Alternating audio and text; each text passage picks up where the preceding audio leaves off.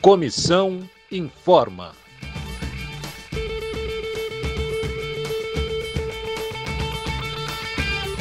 Olá, colegas da EBC, bem-vindo ao nosso terceiro episódio do podcast da Comissão de Empregados. E o nosso assunto nessa semana é o início das negociações do nosso acordo coletivo, o famoso ACT.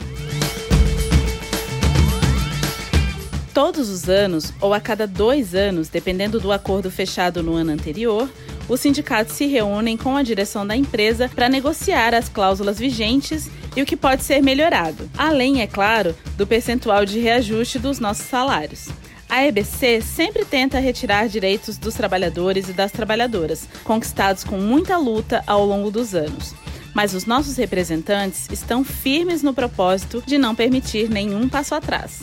E para te ajudar a entender o processo deste ano, a gente convidou o Sérgio Ipoldo, ele que é do Sindicato dos Radialistas de São Paulo. Olá, Ipoldo, seja muito bem-vindo aqui ao Comissão Informa. Olá, pessoal, tudo bem? Na nossa última assembleia, os trabalhadores da, da EBC entenderam que a, a conjuntura atual está muito complicada para cima dos, dos trabalhadores, né? Haja visto as reformas que o governo e o Congresso têm feito, né? Reforma da trabalhista, aprovação da terceirização irrestrita, reforma da previdência e agora também a, os efeitos das MPs aí, né? Isso para iniciativa privada. E agora a bola da vez, como a gente está acompanhando, é o setor público, né? A grande mídia já começou a, a fazer a, seu discursinho de que tem que reduzir salário, tem que fazer e acontecer.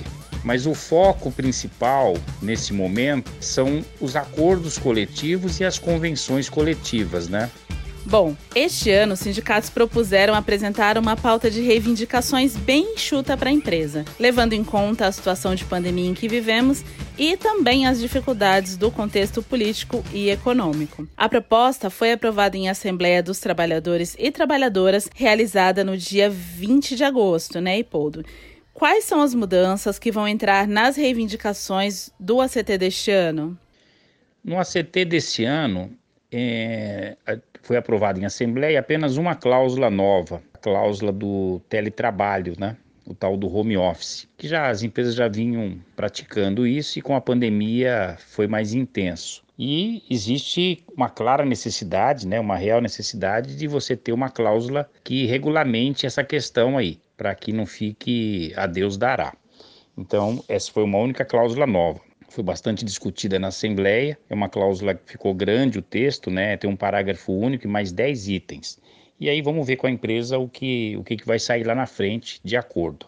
Teve a necessidade também de algumas mudanças em duas ou três cláusulas, né? Não, não menos importante, né? Você tem a cláusula 23 terceira das pessoas com deficiência que recebem um, um adicional, né, para deficiente que foi incluído aí também as pessoas com doença rara. Então, foi de pronto, teve consenso com todos os trabalhadores e foi aprovada essa inclusão.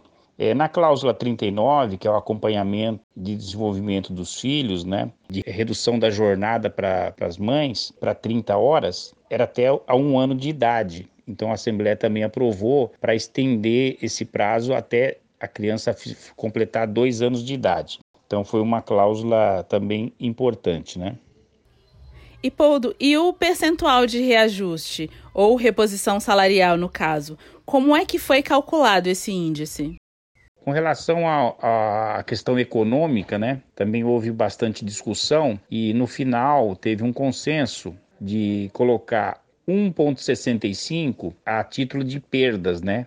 São perdas dos dois últimos anos. Fora esse 1,65, você tem também é, o índice da inflação do período. E esse período é, ele vai de novembro de 2019 ao final de outubro de 2020. Então a gente não tem ainda esse, esse índice que é pelo INPC. Na primeira semana de novembro, eles devem anunciar esse percentual. Então você vai somar o 1,65 de perdas dos dois últimos anos e mais o índice da inflação que tem dado aí nesses últimos meses em torno de 2 e pouco, 3%. E esse índice ele vale tanto para reajustar os salários, mas também todas as cláusulas que envolvem parte econômica. Então, auxílio creche, seguro, vale alimentação, todas as, as cláusulas que têm parte econômica a ideia é que seja reajustado com esse 1,65 e mais o índice do INPC do período que vai fechar lá no começo de novembro. E este ano a gente viu que a empresa se adiantou e pediu para os sindicatos apresentarem logo a pauta, não foi?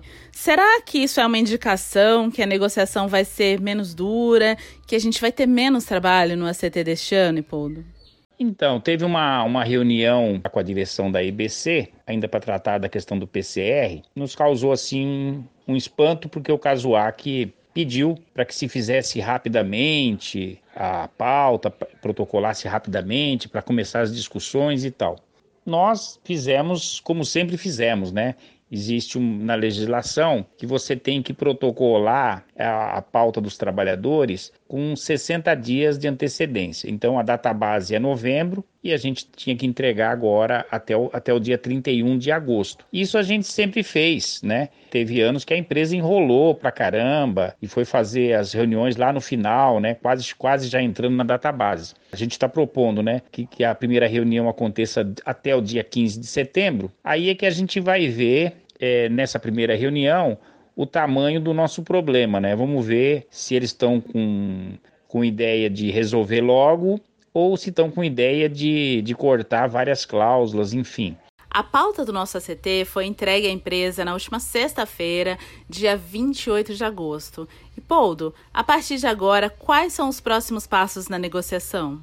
Então foi entregue a pauta no dia 28 de agosto e acompanhada da pauta, mandamos um ofício solicitando que a primeira reunião seja marcada até o dia 15 de setembro. E daí a gente vai começar a negociação com a empresa. Quando a gente tiver uma proposta concreta por parte da empresa, os sindicatos e junto com a comissão vão convocando aí os trabalhadores, fazendo assembleias e, e vamos lá naquela queda de braço, né? Mas até lá é manter os trabalhadores mobilizados e atentos, principalmente nesse momento de pandemia, que a gente vai estar tá chamando as assembleias de forma virtual. Então é de suma importância que os trabalhadores estejam todos ligados aí na, na campanha salarial. Antes da gente encerrar, Ipold, eu queria que você me dissesse como é que funciona a questão do dissídio coletivo. Quando é que o acordo ele passa a ser um dissídio, como a gente está vendo agora na negociação dos trabalhadores e trabalhadoras dos Correios?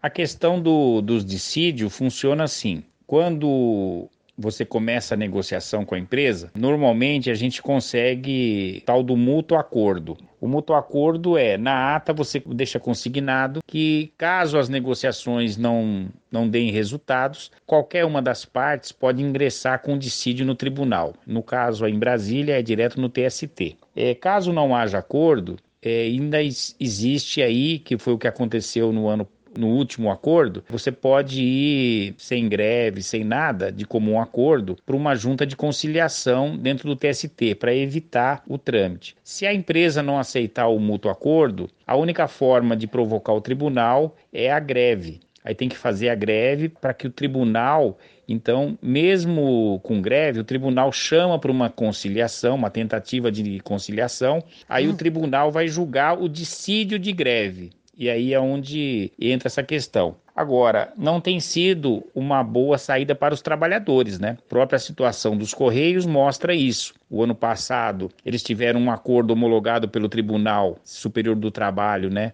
O TST, por dois anos, a empresa agora não está querendo aceitar esse acordo de dois anos e o próprio e o STF nunca vi isso. O próprio STF entrou lá e disse que tem que julgar, tem que julgar de novo. Então quer dizer não, não valeu nada a homologação. Então o que eu estou dizendo com isso é que a gente está numa situação de que não dá para contar com a justiça, né? o melhor dos mundos é a gente conseguir fechar um acordo direto com a empresa. Mas nós vamos saber o tamanho do nosso problema quando iniciar as negociações para ver se a empresa está com disposição de brigar ou não.